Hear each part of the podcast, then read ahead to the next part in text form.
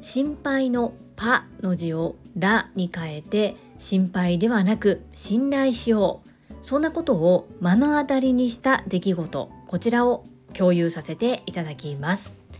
このチャンネルではサラリーマン兼業個人事業主であるパラレルワーカージュリが家事育児仕事を通じての気づき工夫体験談をお届けしています。さて皆様いかがお過ごしでしょうか？本日も本題に入る前に告知をさせてください。7月29日土曜日兵庫県西宮市勤労会館大ホールにて株式会社新規開拓代表取締役社長朝倉千恵子先生の講演会が開催されます。会場13時開演14時16時終了予定となっております。主催は有限会社ラゴマジョーレピース訪問看護ステーション代表取締役社長青山由美さんです。青山由美さんは朝倉千恵子先生が20年前から継続開催してくださっている女性専用の営業塾トップセールスレディ育成塾こちらのオンライン版 TSL 第6期第8期の卒業生でいらっしゃいます。私はオンライン版第7期の卒業生ということで全力で応援してまいります開催日まで残り4日となりました最後の最後の最後まで全力で青山由美さんを応援しております。お申し込みは概要欄もしくはコミュニティに掲載しておりますお申し込みサイトからよろしくお願いいたします。内容がわかる詳細も掲載しております。まだ間に合います。あと4日あります。皆様のご参加お待ちしております。朝倉千恵子先生ってどんな先生なの？どんなことを教えてくださるの？ちょっと覗いてみたいなそんな方はこちら概要欄に Voicy のリンクを貼っております。朝倉千恵子先生は Voicy チャンネル。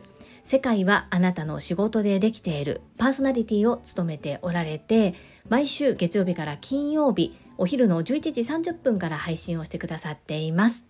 どんな方なのかどんなお話をしてくださるのか参考になると思いますので気になる方は概要欄ポチよろしくお願いいたします。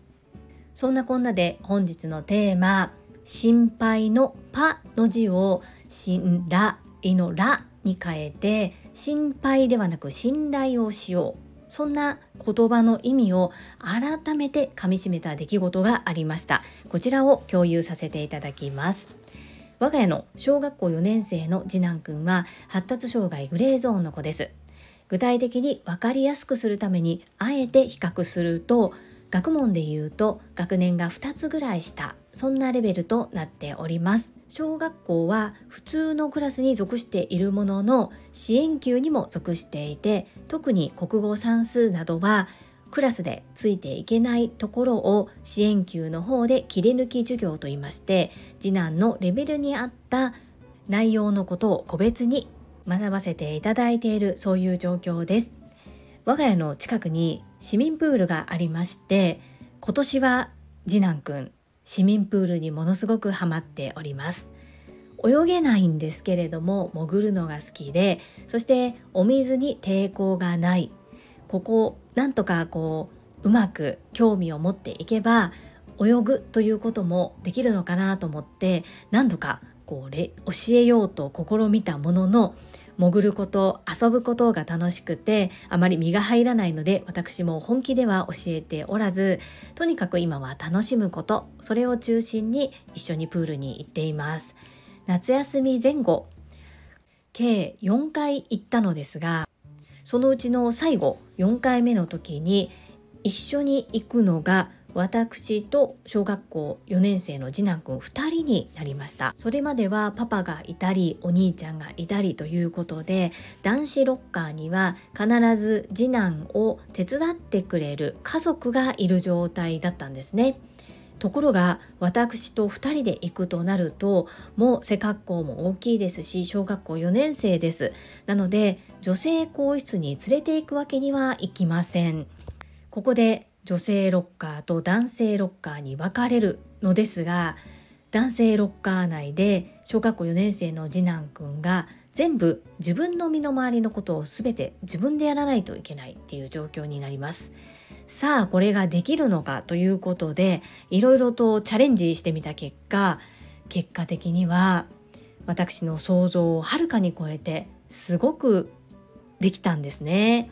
これは私が勝手に次男ができないものと思い込んでいて教えるということを放棄してしまっていたなと反省した出来事です。具体的にどんなことが必要となるかというとそのプールまでは自宅から自転車で15分ぐらいの距離ですので私も次男くんももうプールにドボンと入れるような格好で自転車を漕いで行ってるんですね。そうするとまずロッカーに荷物を入れる。100円を入れて鍵をかける。その鍵を腕につける。そして男子ロッカーから出て行ってプールサイドでママと会う。っていうこの工程があるんですね。で逆バージョンになると今度は男子ロッカーに入る。自分の鍵で鍵を開ける。戻ってきた100円をゲットする。そして中の荷物を出す。さらには着替えをするその前にシャワーを浴びるなどですね。ごく当たり前のように思えることなんですが全て今まで大人やお兄ちゃんのサポートありで行っていたことを急に一人でしなければならない。ただ今回自分のしたいことだったっていうことが次男の背中を押したんですね。僕できるからやってみると言ったので万が一うまくいかなくても監視員の方にちょっと覗いてもらうとか万が一こうビチャビチャなまま出てきてうまく着替えれなくても外に出てからタオルで巻いてやればいいやとか私も結構寛大な心でさせてみよう。もし100円が戻ってきたのを取れなくてもそれはもう勉強代としてそれはそれだということで結構腹をくくって次男を送り出すことができたんですね。その結果プールに入る時もプールから戻る時も完璧でした。なんなら着替えて出てきた時っていうのは私の方が遅かったぐらいなんですね。これはやっぱり何でもかんでもできないと勝手に思い込んでさせないっていうのは罪だなということを改めて感じさせていただきました。不安に思っていることを無理やりさせることは良くないと思いますが本人がやってみたいと思っている時はやっぱりもし万が一失敗したとしてもそれは経験と受け止めてさせるっていうことが大切だなと思います。もっともっと広い目で子供のことを見て手をかけるのではなく目をかけて心配を信頼に変えて見守っていきたい。そんな風に思います。なのでもう自信満々ですので今後も私と2人でまたプールに行く日が増えてくるのかなそんな風に思います。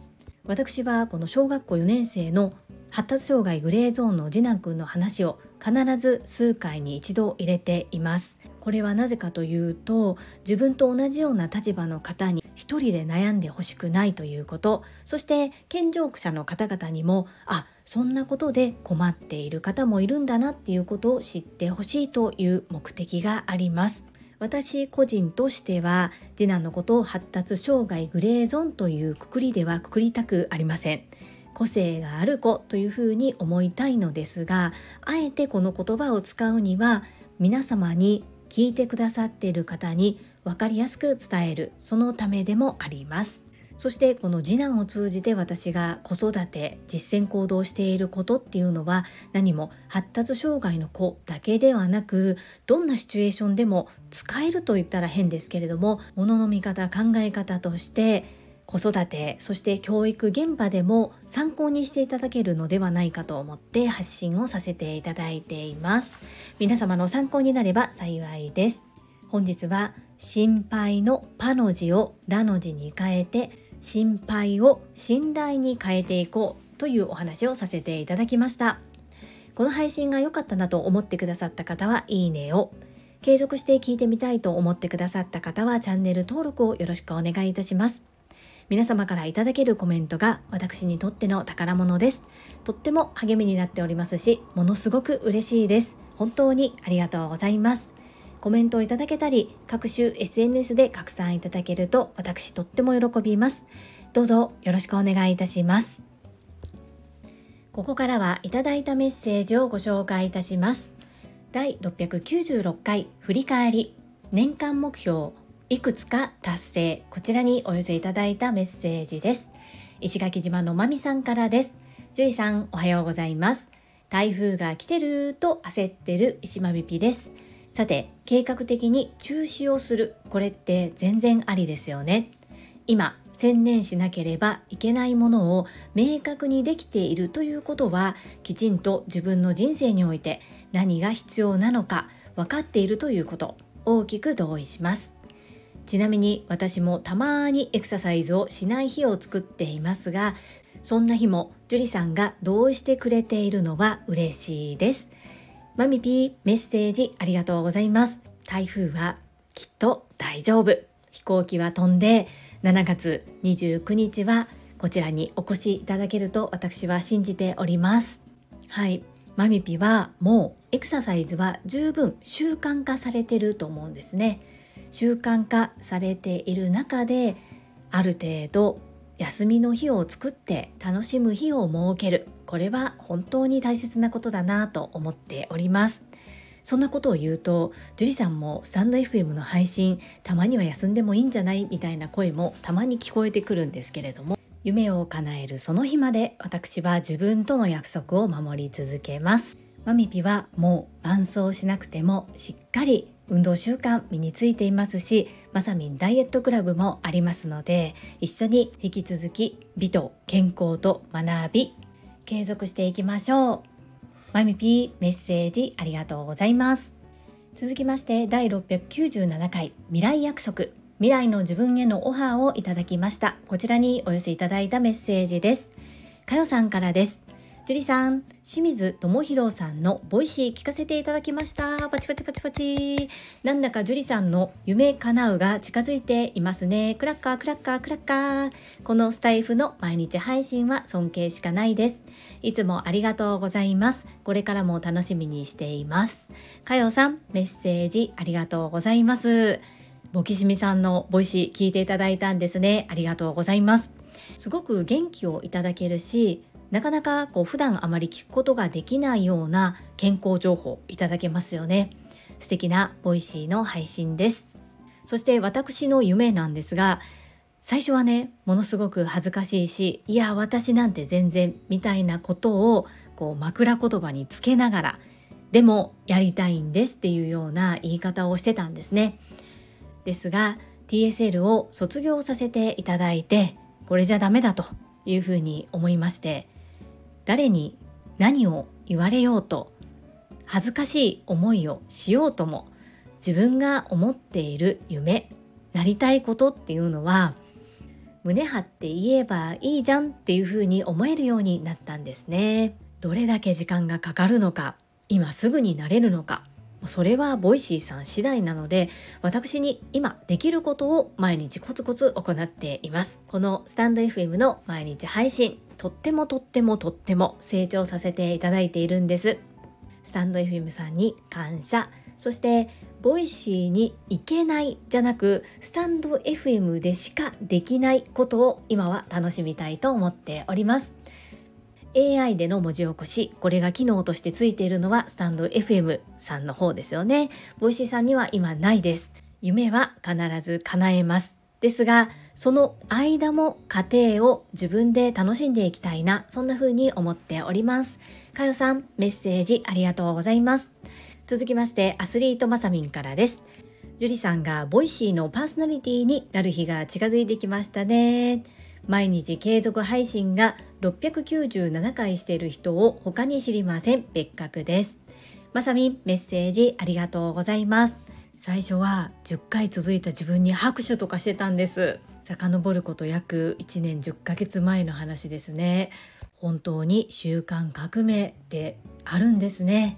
今では収録しないと気持ち悪いぐらいになっております。ボイシーさんも無料のアプリを提供してそして事業として売り上げも立てて成立していかないといけないっていう状況なのでやっぱりお客さんたくさん呼んでくださるパーソナリティがいいんでしょうね。そこは理解しているんですけれども諦めきれず諦めたくもなく継続して挑戦しております。頑張ります。まさみメッセージありがとうございます。わ最後超健康プレゼンター清水智博さん。ボキシミさんからメッセージをいただきました。うわすごい。ボキボキ樹里さんご紹介ありがとうございます。願望達成の夏季空稽古ぼ僕もやります。697回目素晴らしすぎます。叶えます。叶えました。多くの歓声が聞こえてきます。おめでとうございます。パチパチパチパチ。わあボキシミさんメッセージありがとうございます。ボイシーのパーソナリティさんからコメントをいただいたのはこれが私初めてでございます。実はボキシミさんはスタンド FM でもパーソナリティをされていて今はあまり更新はしておられないんですけれども過去の放送も聞くことができるんですよね。概要欄にリンクを貼っておきます。今はボイシーをメインで発信されているのですが過去放送がこちらでお聞きいただくことができます。ボキシミさん今回は私のことをボイシーで取り上げてくださって本当にありがとうございます。ものすごく嬉しかったです。ボキシミさんありがとうございます。私必ずボイシーのパーソナリティになりますのでぜひ未来予約叶えさせていただきます。その時はどうぞよろしくお願い申し上げます。頑張ります。はいいただいたメッセージは以上となります。皆様本日もたくさんのいいねやメッセージをいただきまして本当にありがとうございます。とっても励みになっておりますしものすごく嬉しいです。心より感謝申し上げます。最後に2つお知らせをさせてください。1つ目タレントのエンタメ忍者みやゆうさんの公式 YouTube チャンネルにて私の主催するお料理教室ジェリービーンズキッチンのオンラインレッスンの模様が公開されております。動画は約10分程度で事業紹介、自己紹介もご覧いただける内容となっております。概要欄にリンクを貼らせていただきますので、ぜひご覧くださいませ。2つ目、100人チャレンジャー in 宝塚という YouTube チャンネルにて42人目でご紹介をいただきました。こちらは私がなぜパラレルワーカーという働き方をしているのかということがわかる約7分程度の動画となっております。概要欄にリンクを貼らせていただきますので、合わせてご覧いただけると嬉しいです。どうぞよろしくお願いいたします。